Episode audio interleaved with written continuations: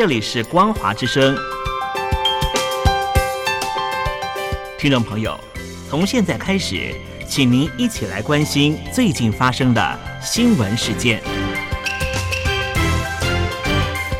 欢迎收听《光华随身听》。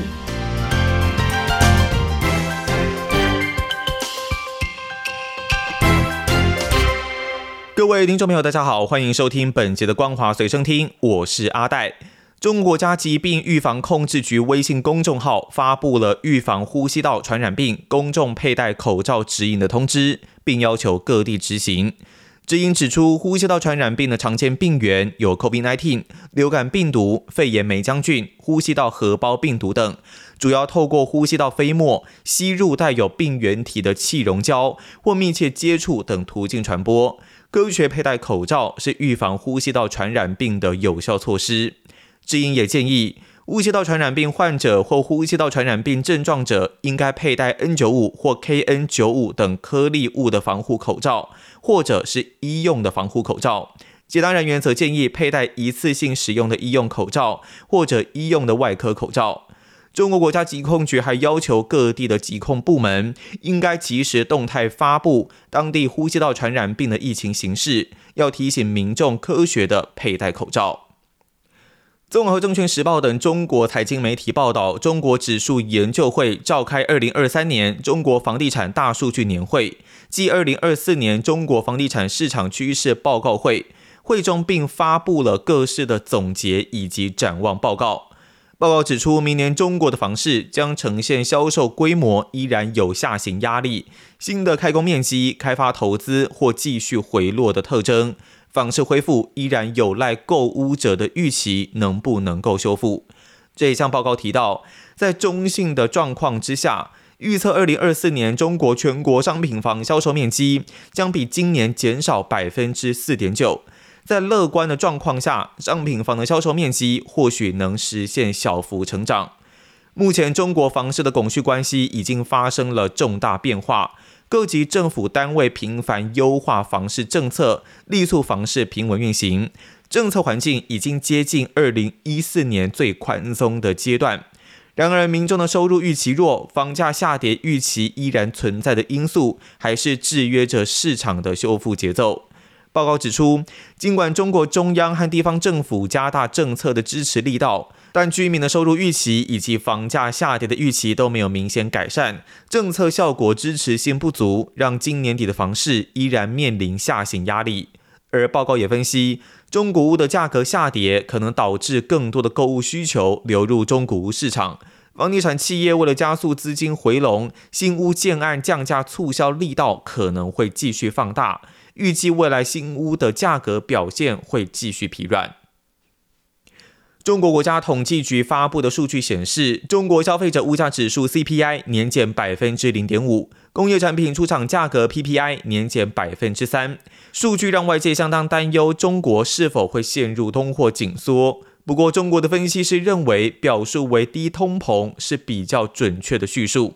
目前 CPI 已经连续两个月呈现负成长，BPI 已经连续十四个月呈现负成长。而分析师表明，最近两个月的 CPI 连续负成长，主要是受到猪肉价格的拖累。但剔除波动较大的食品跟能源价格，更能反映根本物价水平的核心 CPI，今年以来一直保持在百分之零点四以上。从这个角度来看，还不能说当前中国已经形成了通缩格局，用低通膨会比较适合一点。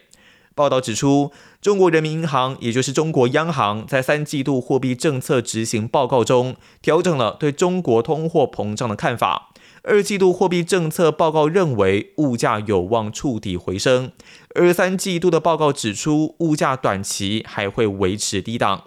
人行表示，近期中国 CPI 徘徊在零附近。由于去年猪肉价格涨幅处于较高的水平，导致今年猪肉价格增速持续呈现负成长。另外，国际原油价格回落，服务需求恢复偏慢，都不利于非食品价格企业的稳定回升。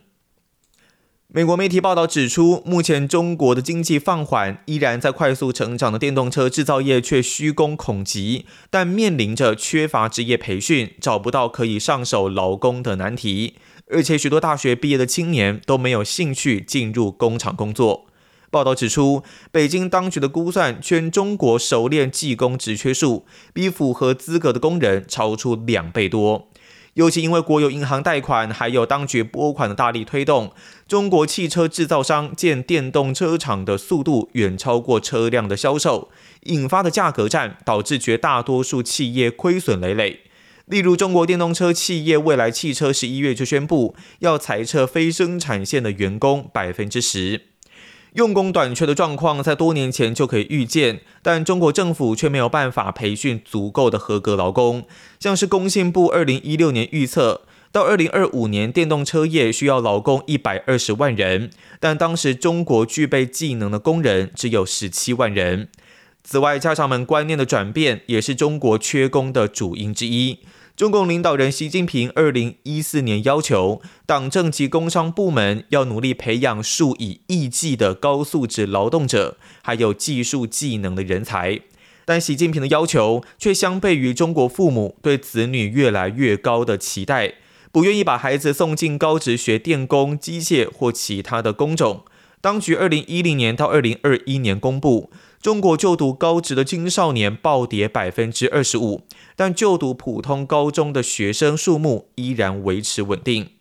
目前，全中国试图借由自动化来因应劳力短缺，特别是电动车产业。根据国际机器人联合会的数据，二零二二年中国企业安装工业机器人的数量会超过日本、美国、南韩、德国等国的总和。但机器人是没有办法完全满足需求的。中国的工厂技术人员的需求可以说是有增无减。以未来汽车来说，他们计划到二零二七年以人工智慧取代三分之一的劳动力。这一家电动车企业有一座工厂可以年产三十万辆电动车的马达，但劳工却只有三十人左右。接着带你关心国际消息。加萨走廊战火持续延烧，以色列誓言会加强紧逼巴勒斯坦武装团体哈马斯。联合国援助官员警告，加萨有一半的人口都在挨饿。英国广播公司报道，联合国世界粮食计划署的副主任思考表示，只有一小部分的所需物资能够进入加萨走廊，一些地区有九成的民众整天完全没东西吃。思考表示，加萨局势恶劣，要运送物资几乎是不可能的。以色列认为必须持续空袭加萨，以歼灭哈马斯，并解救以色列人质。媒体报道，以色列表明，目前依然有一百三十七位的人质被关押在加萨走廊。以色列国防军发言人赫克特表明，任何平民死亡和痛苦都令人难过，但他们别无选择。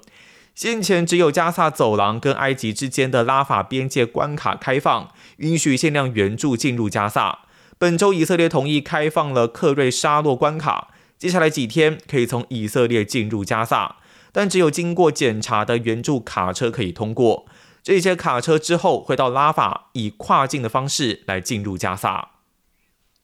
由伊朗称业的也门什叶派激进团体青年运动警告。他们将攻击所有前往以色列的船只，无论他们的国籍为何，还要求所有国际航运公司不要跟以色列港口来进行交易。在以色列跟哈马斯的战争中，跟伊朗结盟的数个组织也正在加剧区域冲突的风险。以哈战争爆发后，青年运动有多次在红海以及曼德海峡发动一系列攻击，并扣押多艘跟以色列有关的船只，还向以色列目标发射弹道飞弹以及武装无人机。青年运动表明，他们的行动主要是在表达对巴勒斯坦人的支持。发言人透过声明表示。如果加萨走廊得不到所需的食品跟药品，红海中开往以色列港口的所有船只，无论国籍，都会成为武装部队的攻击目标。美国国务院证实，已经透过紧急军售程序向以色列出售将近一万四千发的坦克弹药。国务院表示，这个总价为一点零六五亿美元。国务卿布林肯确定，这存在紧急状况，需要立即向以色列政府出售武器。因此决定绕过国会审查正常程序。以上就是本期的光华随身听，我是阿戴，感谢您的收听，我们下次再见。